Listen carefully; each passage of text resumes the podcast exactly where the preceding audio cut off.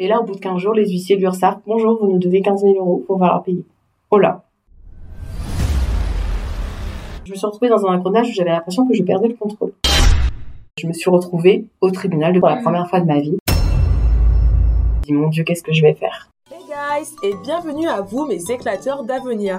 Moi c'est Crécy avec un K, un prénom aussi singulier que mon parcours. Et aujourd'hui vous allez avoir la suite tant attendue de notre échange captivant avec Rebecca.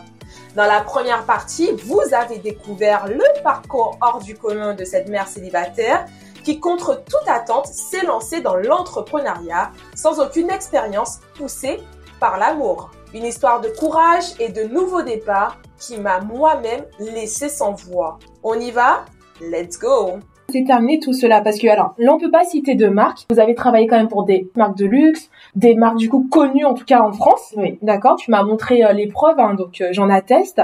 Comment ça s'est terminé? Parce que malheureusement aujourd'hui la société du coup de Rebecca est fermée. Oui, j'ai dû la fermer en fait. Il faut savoir qu'à un moment donné, la communication était zéro. Mhm. Un jour, euh, je voyais qu'il y avait des retards de paiement. Je comprenais pas, donc j'ai dû envoyer des mails à l'architecte, sauf qu'il me répondait pas. J'avais perdu toute crédibilité, toute légitimité. Je pense que Stéphane et lui avaient quand même gardé une relation très très très fusionnelle. Moi, j'étais vraiment la plaque de secours en fait. J'étais euh, l'image de façade. J'étais là que pour euh, éditer des bons de commande ou faire des devis. C'était ça s'arrêtait là mon poste en fait.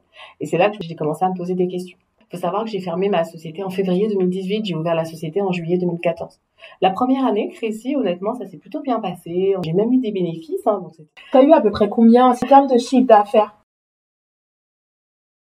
La première année, j'ai dû avoir 200, à peu près 200 000 euros de chiffre d'affaires la première année. J'étais très contente. On a eu de très bons euh, chantiers. Mais je pense qu'à un moment donné, j'avais euh, quelqu'un en face de moi qui avait aussi la patte du gain et qui se voyait prendre plein de chantiers à la fois mais ne pas avoir le personnel adéquat pour pouvoir tout finir euh, à un moment donné en même temps.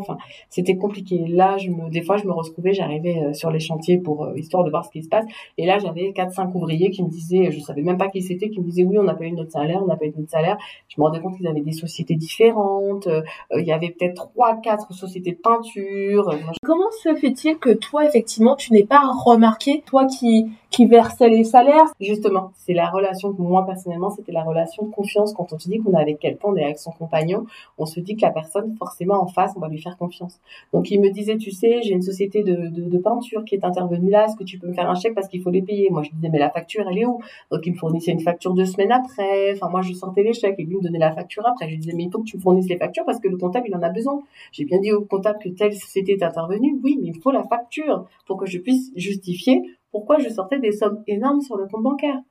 Et en fait, ça, bah, c'était un peu, je lui faisais confiance, j'étais amoureuse de lui. Sauf qu'à un moment donné, Crécy, au moment de la déclaration, qu'il fallait faire la déclaration au niveau du comptable, il me manquait presque 5000 euros de factures. Quand je lui ai demandé où étaient les factures, il ne savait pas. Du coup, quand on n'a pas ces factures à justifier auprès euh, du comptable, il faut savoir que cette somme-là passe sur les revenus. Ils vont déclarer que c'est de l'argent que moi j'ai pris pour me verser à moi. Donc je me suis retrouvée avec des impôts très élevés à déclarer, alors que cet argent-là je ne l'avais pas touché parce que monsieur avait fait, euh, je ne sais pas ce qu'il avait fait, il avait pris des sous-traitants, il n'avait pas jamais récupéré les factures, les sous-traitants peut-être qu'entre temps ils avaient fermé. Enfin bref, je me suis retrouvée dans un engrenage où j'avais l'impression que je perdais le contrôle. Pourtant, j'adorais ce que je faisais parce que j'ai découvert un nouveau métier précis. Je me suis vu aller sur des chantiers pour aider les, les, mes ouvriers à terminer des chantiers. Je faisais de la peinture, je faisais de la, je jamais fait, je faisais de la pose de sol. J'ai aidé les ouvriers à monter des, des cloisons vitrées sur allège. Je faisais des bureaux. Je me suis retrouvée moi-même à casser des murs, descendre des gravats, commander des bennes. Euh, J'avais ouvert un compte justement à la Cita. Enfin voilà, j'étais vraiment motivée, euh, ambitieuse dans mon rôle. Je voulais vraiment avoir une société qui cartonne. Sauf que été confrontée à mon compagnon qui, lui, avait une autre vision, la pas du gain. Gagner de l'argent rapidement, le dépenser rapidement, sans réaliser qu'en fait, on ne pouvait pas prendre autant de sous-traitants qu'il faisait. On était déjà, nous, sous-traitants, on avait nos charges à payer et lui ne prenait pas en compte les charges. C'est parti de là, en fait. C'est là que j'ai commencé à me poser des questions et je me, je me suis retrouvée au tribunal de commerce pour la mmh. première fois de ma vie parce que j'étais en retard de l'URSSAF. Il faut savoir que quand on est en retard de l'URSSAF, on a une deadline de 15 jours pour les payer. Au-delà de 15 jours, ils vous assignent au tribunal. Voilà. Et là, bah, là tu dormais plus. Là, je dormais pas. Et là, on se dit, mon Dieu, qu'est-ce que je vais faire? Retard de paiement. J'avais l'argent pour payer les ouvriers, mais pas les charges. C'était un choix. Soit les charges, soit, les, charges, ouvriers. soit les ouvriers. Sauf qu'en plus, les ouvriers, ils ont travaillé. On paye. Moi, on sait pas. Moi, ça, je ne savais pas, je l'ai découvert là. Et là, au bout de 15 jours, les huissiers lui ressortent Bonjour, vous nous devez 15 000 euros, faut falloir payer. Oh là. Et là, on se dit Boum, ça commence. Et là, forcément, je me retourne vers Stéphane en lui disant On fait quoi maintenant? Tu as pris des ouvriers, il faut les payer, maintenant on fait quoi? Comment on fait? Parce que vous étiez encore hein, ensemble à Ensemble. Et là, la réponse qui m'a fait vraiment, là, je me suis dit Oh là, je me suis mis un sac de pierre sur le dos. T'inquiète, ça va aller. Comment je peux dire à un huissier de justice qui vient pour l'URSSAF T'inquiète, ça va aller. Là, je reçois une convocation, je dois me rendre au tribunal de commerce pour justifier pourquoi je ne paye pas mes charges. Et là, on se retrouve dans une salle avec des avocats, des chefs d'entreprise à gauche à droite, majoritairement des hommes. Et Stéphane, il t'a accompagné Pas du tout. Je me suis ah. retrouvée toute seule ce jour-là euh, au tribunal de commerce pour justifier de pourquoi devant plein de chefs d'entreprise, parce qu'on passe au fur et à mesure devant le juge, avec les avocats, les entreprises, parce que l'URSSAF, forcément, ils viennent pas se dépasser, ils ont des avocats, eux, pourquoi on paye pas? On, on vous fait passer pour des mauvais payeurs. Enfin, c'était horrible. Ça, ça s'est passé en quelle année? Alors ça, ça a commencé en 2016-2017. C'était là, ça a commencé c'est quelque chose qu'on n'oublie pas. Pas du tout, parce que je ne, je ne savais pas ce que c'était. Je ne savais pas ce que c'était. J'ai dû me présenter devant un juge et l'URSSAF qui m'incriminait. Je me souviens toujours, c'était une femme. Madame ne paye pas euh, ses cotisations sociales, c'est une honte. On vous mm. affiche devant euh, tout, le monde, puisqu'il y a plein de sociétés. Bah, comment euh, on donne le nom de la société? C'est le juge qui me dit, vous allez faire quoi? Je dis, bah, je vais donner un chèque de, en trois fois. J'essaie de me débrouiller. Donc, c'était compliqué, très compliqué tu passes au tribunal. J'explique que je vais payer. Que tu payes. Donc là, j'ai entendu en trois fois, mais tu pouvais certifier d'avoir cette somme Il fallait, il fallait. On n'avait pas le choix. Et comment vous avez fait? Parce que là, c'est des pénalités. On applique des pénalités à chaque fois qu'on a du retard. Donc du coup, il fallait absolument donner un chèque rapidement. Donc j'ai fait un chèque rapidement, demandé à la banque de le passer. J'ai demandé du coup à l'architecte de me faire un virement pour laisser passer le chèque. Enfin, c'était un engrenage, je, ne me retrouvais pas. Et tout ça, je me disais, mais Rebecca, réveille-toi, c'est pas de ton fait là, il y a une mauvaise gestion de mon compagnon qui fait qu'aujourd'hui je me retrouve au tribunal en train de me défendre en disant qu'on va payer mais qu'on a dû faire un choix, expliquer que en fait j'avais pris des chantiers mais j'avais surestimé le coût euh, de mes salariés. Enfin bref, je me suis retrouvée à euh, en fait toute seule à essayer de me dépatouiller pour une société que j'avais soi-disant créée moi-même, avec laquelle je n'avais plus aucune légitimité parce que je n'avais ni de conversation avec, euh, ni de retour avec l'architecte, ni de retour avec mon compagnon. Mais d'ailleurs, j'ai une question. Tu te retrouves au tribunal, tu te retrouves seule, mais quand tu sors, donc tu t'es fait euh, violence. violence, on t'a fait violence aussi, hein, parce que comme tu disais, il y a eu des paroles qui ont été fortes. Euh, limite, tu te sentais peut-être comme une criminelle, comme une criminelle. Et là, tu te sens prise à la gorge. Mais quand toi t'es sortie, donc la porte elle se referme, la porte du tribunal. Que fais-tu à ce moment-là? Là, ça, ça m'intéresse parce que moi, je me dis que quelque chose comme ça, se passe. Alors, je suis très rancunière, hein, ça je sais, c'est quelque chose. Donc Bertrand, coach, si tu m'entends, je peux pas dire ça, mais je pense que j'ai des, des, idées qui vont être très noires, quoi. Enfin, quand on dit que l'amour rend aveugle, précis, je crois que c'est vrai. Je, je ah peux dire aujourd'hui que c'est vrai. Je l'ai appelé. T'inquiète pas, j'ai débloqué la situation. Donne l'échec, ça va aller. Mais tu l'as appelé, mais mais Rebecca, attends, je te coupe, et tu l'as appelé, c'est-à-dire si Et t'es restée calme en parlant J'étais traumatisée. Je pense qu'à ce moment-là, Crécy, j'avais l'impression que le tribunal c'était une autre planète. Je venais d'une autre planète. À aucun moment, moi, petite, euh, petite employée de restauration, à aucun moment de ma vie, je me suis dit je vais me retrouver devant un tribunal de commerce pour défendre une société que j'ai créée. À aucun moment je me suis dit ça. Et là, tu ressors, tu retombes, tu te dis qu'est-ce qui se passe? La seule personne sur laquelle à ce moment-là, si tu peux t'appuyer, c'est la personne avec qui tu as créé la société. Et là, tu l'appelles et tu lui dis, là, c'est la merde, on est dans la merde. T'inquiète. Et là, la personne, elle te répond encore une fois, mm. ça va aller. Et toi, tu bois ces paroles. Je buvais les paroles de Stéphane. Je me disais, ok, je lui faisais confiance. J'étais tellement, je ne savais vraiment pas vers qui me tourner à ce moment-là que tu te dis, je me suis appuyée sur lui, Crécy. Je me suis dit, il va résoudre la situation, ça va aller. Et je le croyais. D'accord. En fait, tu t'es retourné. Là, si on retourne à mon, à mon fameux euh, triangle que je t'expliquais, là, du coup, tu t'es retourné vers ton persécuteur. Voilà. Et là, c'était euh, en gros que c'était moi qui avais une mauvaise gestion, que j'ai pas à m'occuper de ça, que ça. Là, les rôles étaient complètement inversés. Et là, je me suis dit, là, il va falloir que je fasse quelque chose. Du coup, qu'est-ce que je fais? Une fois qu'il m'a donné sa réponse, je lui ai fait confiance. Sauf qu'au bout d'une semaine, Crécy, on te donne pas beaucoup de jours, on te donne quoi? 15 jours pour régler la situation. Je n'ai rien vu arriver sur le compte. Et là, on commence à être en débiteur. Et là, je me suis dit, là, il y a quelque chose qui va pas. On peut pas être une société à être en débiteur. J'avais les salaires à verser. Et au même moment, j'ai un salarié en difficulté qui me demande un acompte de la moitié de son salaire. Qu'est-ce que je fais? J'ai pas l'argent. Et il me harcèle, il me harcèle. Du coup, qu'est-ce que je fais, moi? Je décide d'envoyer un mail à l'architecte en me disant, j'ai besoin de vous rencontrer, je pense qu'il y a un souci. Et là, l'architecte, il me répond, si votre compagnon ne vous dit rien, c'est pas mon problème. Ah, donc, en fait, toi, en tant que chef d'entreprise, Voilà. il voulait même pas passer. Alors, il voulait pas parler là. Il voulait pas me parler. Il me dit que c'est à moi de voir avec mon compagnon. Et aucune réponse. Je ne voyais rien qui rentrait, je n'avais aucune réponse. Je ne sais pas à ce moment-là ce qui se passait, Chrissy. Je ne sais pas si Stéphane a détourné l'argent. Je ne sais pas. Je ne sais pas ce qu'il faisait. Je ne sais même pas si on a été payé des chantiers sur lesquels on travaillait. Je ne sais pas. Et je ne sais pas si c'est la pression ou autre. À un moment donné, je vois des sous qui sont rentrés, des 4, 5 000 euros qui sont rentrés, qui m'ont permis un petit peu de renfouer, de payer les derniers chèques. Mais moi, du coup, je passais à la trappe, je payais mes ouvriers et j'essayais de vivre avec ce que j'avais mis de côté. Enfin voilà, je, je me débrouillais. Et t'as pu au final quand même payer du coup l'URSSAF? Alors, Ça s'est passé comment? Parce que ça s'est passé comment? À un moment donné, Chrissy, forcément, la relation se dégrade. Hein. On n'a plus confiance et j'ai complètement perdu confiance en cette personne. Et du coup, qu'est-ce que je fais? Je décide de me rendre au tribunal et de fermer la société. Je ne pouvais plus, Chrissy, j'étais prise à la gorge et tous les trimestres, j'étais là, mon Dieu, j'avais mon sac à dos euh, rempli de cailloux et je me suis dit, mon Dieu, qu'est-ce que je vais faire? Je n'arrive pas à décrocher des chantiers par moi-même parce que je n'ai pas assez d'ancienneté. Mon bilan comptable de 2016 a été catastrophique. D'accord. Et là, je me suis dit, qu'est-ce que je fais? Je me rends au tribunal et je, je, m'assieds dans une salle, avait à peu près 4-5 personnes, puisque j'ai été prendre rendez-vous avant pour demander justement à faire la liquidation. Et là, j'ai un monsieur très gentil, c'était 4-5 personnes, ils me disent, mais comment vous faites? Vous travaillez euh, à, à Parce que, entre-temps, ce que je t'ai pas dit, Crécy, c'est que quand je sentais qu'effectivement c'était un petit peu compliqué, et je sentais que cette personne, la personne avec qui j'étais, me mentait, j'ai décidé de prendre un deuxième travail de ce que je savais faire. J'étais auxiliaire de vie en mode mandataire, qui fait que je travaillais pour une, une personne en particulier. D'accord. À ce moment-là, Crécy, euh, je tombe malade. Faut savoir, je suis tombée malade d'une petite grippe ou autre. Et j'étais chef d'entreprise qui cotisait au. RSI.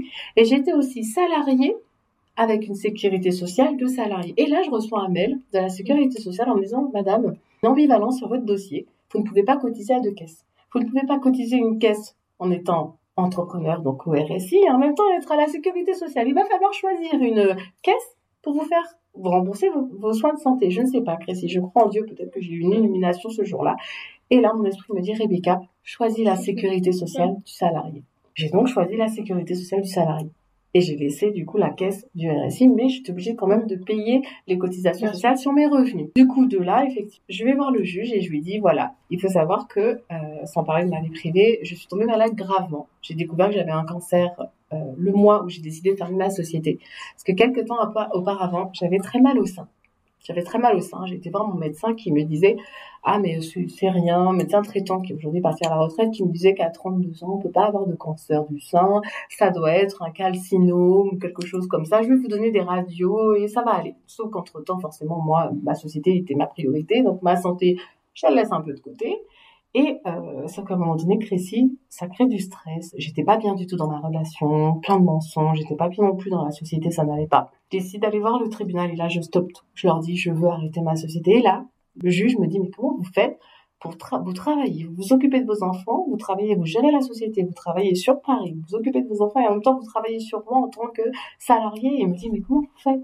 Et je lui ai dit, je lui ai répondu, je crois que je suis une battante, mais là aujourd'hui, j'abandonne. Je ne peux plus. J'avais un épuisement psychologique, un épuisement professionnel d'un métier sur lequel j'étais tombée amoureuse. Vraiment, j'avais aimé, j'aimais voir mes ouvriers monter un bureau en deux secondes. C'était magnifique.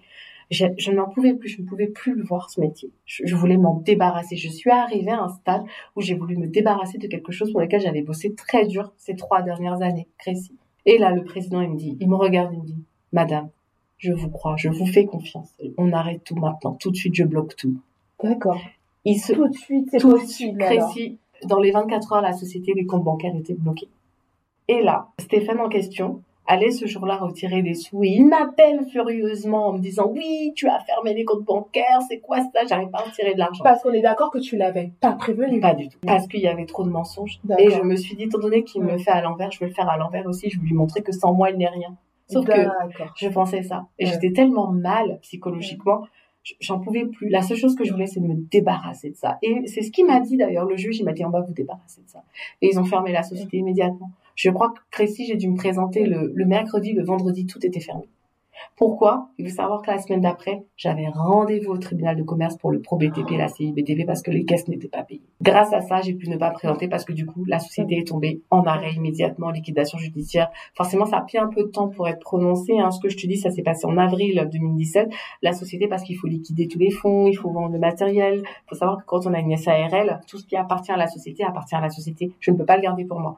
Donc, il a fallu nommer un liquidateur judiciaire qui vient récupérer le matériel qui a été acheté pour la société, qui vient récupérer le camion, enfin voilà. Mhm. Et à ce moment-là, en fait, est-ce que tes employés, donc tes CDI, ils étaient déjà prévenus? Alors, à ce moment-là, euh, quand je ferme ma mhm. société, il faut savoir ce qui s'est passé, mais je l'ai su beaucoup plus tard, c'est que euh, Stéphane avait déjà ouvert une autre société avec quelqu'un d'autre l'argent que j'aurais dû recevoir sur euh, au moment de voilà cette société en fait a été basculé sur une autre société. Je ne sais pas comment ça s'est passé avec les ouvriers en question. Donc moi j'ai liquidé tout le monde. Donc forcément tout le monde avec le pôle emploi ils se sont retrouvés au pôle emploi. Je leur ai donné leur attestation. J'ai fait les choses dans les règles. Sauf que peu de temps après j'ai appris que monsieur avait ouvert une autre société avec un ami à lui et que du coup tous les ouvriers que j'avais moi sont passés avec cette personne en question entre-temps, Crécy, malheureusement pour moi, là, ça c'était au début du mois. Ce que je te dis là, le tribunal, c'était vers le, je me souviendrai toujours, vers le 11, 12 avril à peu près. Et le 27 avril, je découvrais que j'étais malade et que j'avais un cancer du sein, qu'il fallait faire des examens complémentaires. Mais comment tu as eu le courage? Enfin, et je te dis, hein, je te l'ai toujours dit, tu es vraiment très courageuse, Rebecca. Parce que du coup, là, il n'y avait pas que le professionnel, tu avais aussi du coup le personnel. Alors, qui s'est arrivé, Crécy, c'est qu'à un moment donné, il y a eu un autre combat qui s'est présenté devant moi. C'était ma vie, ma santé. Et là, tu, tu dis, purée, j'ai trois enfants. Comment je vais faire? Qui? Et là, tu te dis, mais qui va s'occuper des enfants si jamais je meurs? Et c'était ça mon idée. Et là, à ce moment-là, la société, elle est passée après. Et monsieur est passé après. Pourquoi? Parce que, en fait, il m'a laissé tomber, Crécy. Quand je suis tombée malade, il faut savoir que cette personne est partie. Il m'a laissé tomber. Je ne l'intéressais plus puisque je n'avais plus d'intérêt pour lui, puisque j'avais fermé la société. Je n'avais plus aucun intérêt financier. Donc la relation que j'avais au final, c'était une relation basée sur un mensonge. La seule chose qui l'intéressait, c'était de transférer au départ les fonds de son ancienne société sur la nouvelle société. Une fois que la nouvelle société ne l'intéressait plus parce que je voyais bien que il dépensait, son but c'était de dépenser de l'argent parce que c'était un homme qui avait un train de vie assez, euh, il fallait toujours montrer qu'il avait de l'argent. Ce train de vie là, en fait, moi je me suis rendu compte que c'était, c'était pas moi. Et ce qu'il faisait avec la société, ça ne devait pas se faire. Et là, je me suis dit, Rebecca, stop à un moment donné où j'avais besoin de l'homme soi-disant que j'aimais, euh, je pensais qu'à ce moment-là, en étant malade, qu'il allait me soutenir. Je ne l'ai pas eu, Crécy. Je n'ai eu aucun soutien de cette personne. Il a complètement disparu. Il n'est jamais venu me voir à l'hôpital. Il n'a pas suivi rien, rien du tout. Et c'est là, en fait, tu te dis, qu'est-ce que tu vas faire de ta vie aujourd'hui? Tout est tombé à l'eau. Heureusement, Crécy, j'avais choisi la sécurité sociale quand je suis tombée malade. Parce qu'il faut savoir que quand on arrête de payer des cotisations, le RSI ne prend pas en charge la ah. maladie alors que j'avais versé de l'argent. Et comme j'avais des retards de paiement avec le RSI, du coup, ils n'ont pas pu me prendre en charge. Hmm. Heureusement, j'avais mon deuxième travail en tant que salarié qui fait que la sécurité sociale en tant que salarié m'a pris en charge, qui fait que j'ai pu être soignée. J'ai pu partir dans ce cursus-là. Donc, j'ai fermé la société. Tout s'est euh, enchaîné. Pas de CAF, parce que j'avais déclaré forcément des revenus très élevés l'année d'avant, donc pas d'APL.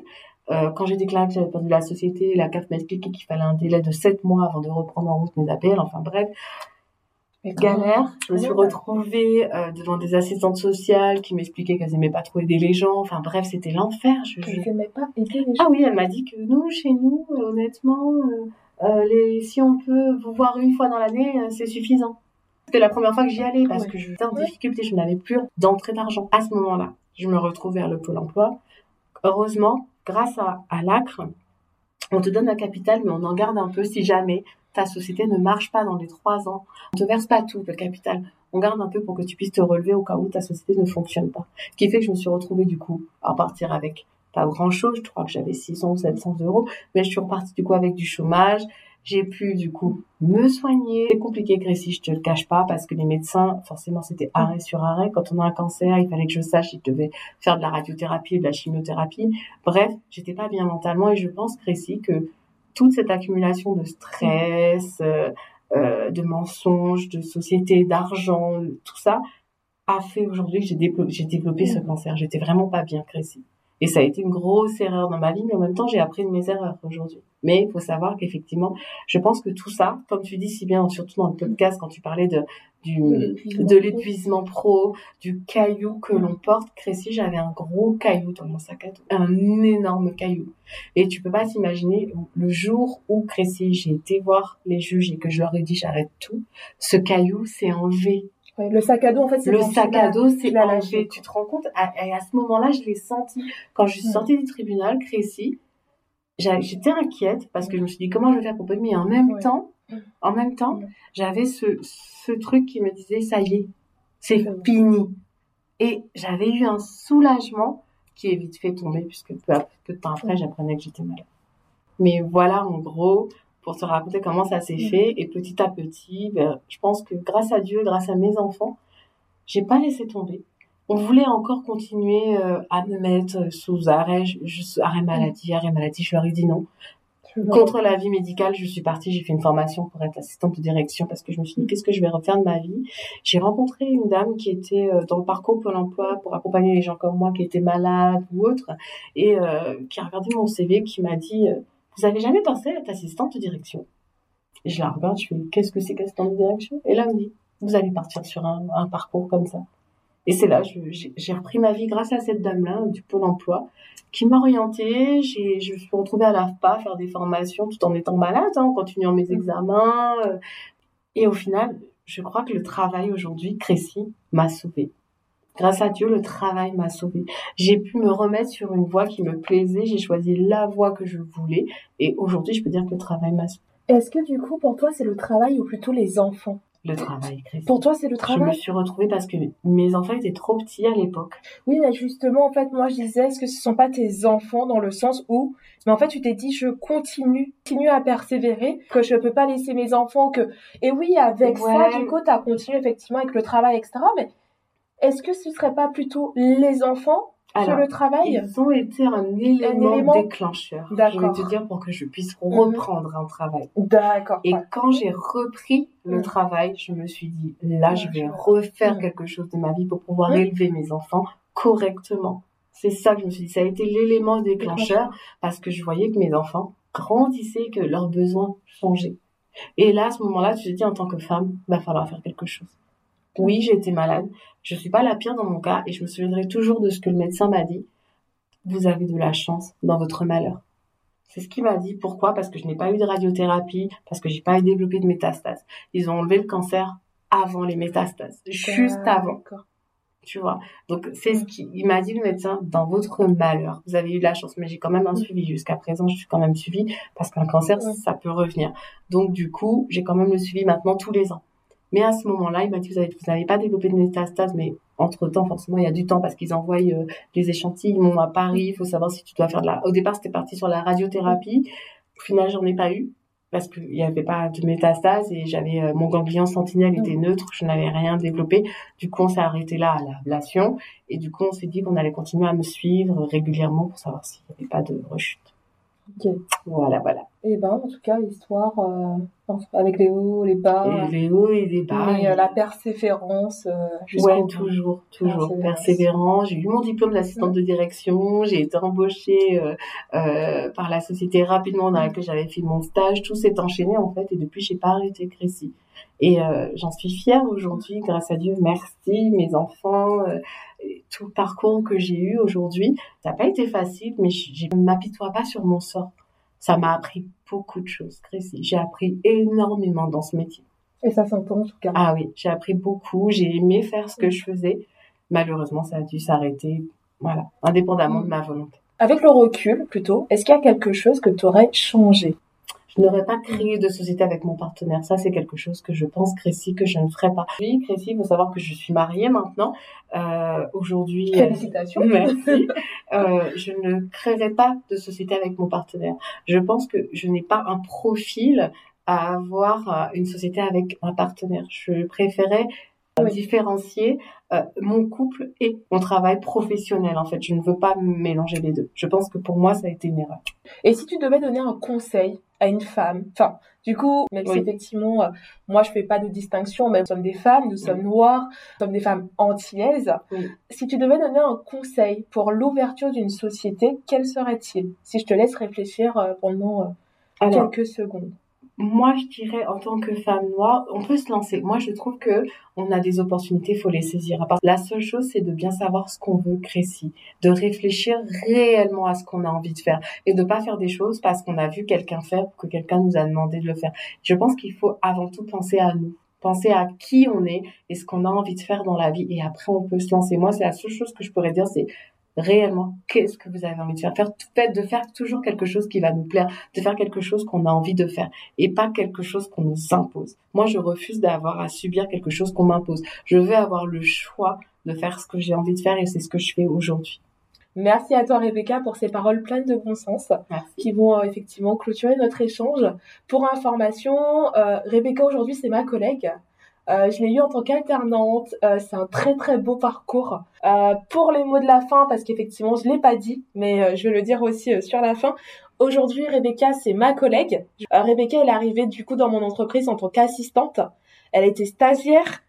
Ensuite, elle est passée en CDI du coup sur un poste de responsable de secteur en alternance. En fait, j'ai fait stagiaire, euh, stagiaire pendant de août à novembre. J'étais stagiaire. J'ai eu mon diplôme. J'ai eu le poste d'assistante d'agence. Après assistante d'agence, je me suis passée chargée de clientèle en alternance, chargée de clientèle, formatrice. Voilà. Rebecca, du coup, que j'ai eu aussi en tant qu'alternante. Mm. Euh, enfin, voilà. En tout cas, c'était le mot de la fin. Merci à toi Rebecca pour cet échange. Vraiment aujourd'hui, je voulais parler de persévérance et d'épuisement professionnel. Un sac à dos avec énormément de pierres et qu'on n'arrive pas à le poser. Ben, bien évidemment, ça a un impact, que ce soit sur notre vie pro ou notre vie perso. Et comme je le répète tout le temps, c'est formez-vous comme Rebecca a pu le faire. L'histoire de Rebecca nous rappelle que peu importe les obstacles, les trahisons et les épreuves de la vie, la force de se relever et de continuer est en chacun de nous. Son parcours nous enseigne que même dans les moments les plus sombres, il y a une lueur d'espoir et la possibilité d'un nouveau départ. Gardez la tête haute, comme dirait ma mère, continuez à avancer et croyez en vous, car votre résilience est la clé de votre succès futur. Personne ne peut vous la retirer si vous vous décidez de la garder. N'oubliez pas de suivre Éclat d'avenir sur les réseaux sociaux pour ne rien manquer de nos prochains épisodes et échanger avec moi. D'ailleurs, en parlant de prochains épisodes, je vous laisse avec cet indice. Est-ce que tu penses que tu as du mal à dire non? Oui. Pourquoi? Je pense que ça vient de mon éducation. Comme euh, mes parents m'ont appris qu'il fallait toujours euh, être poli, euh, jamais dire non. T'as pas le droit de dire non, c'était toujours dire oui. Moi, j'ai tendance à avoir du mal à dire non quand on me demande quelque chose. Peut-être parce que je suis trop gentille. J'ai du mal à dire non parce que par moi, je me dis bon, que si la personne me demande, c'est qu'elle a vraiment besoin. Dire non pour moi, c'est comme si voilà, euh, j'étais égoïste quoi. Donc je me sens mal.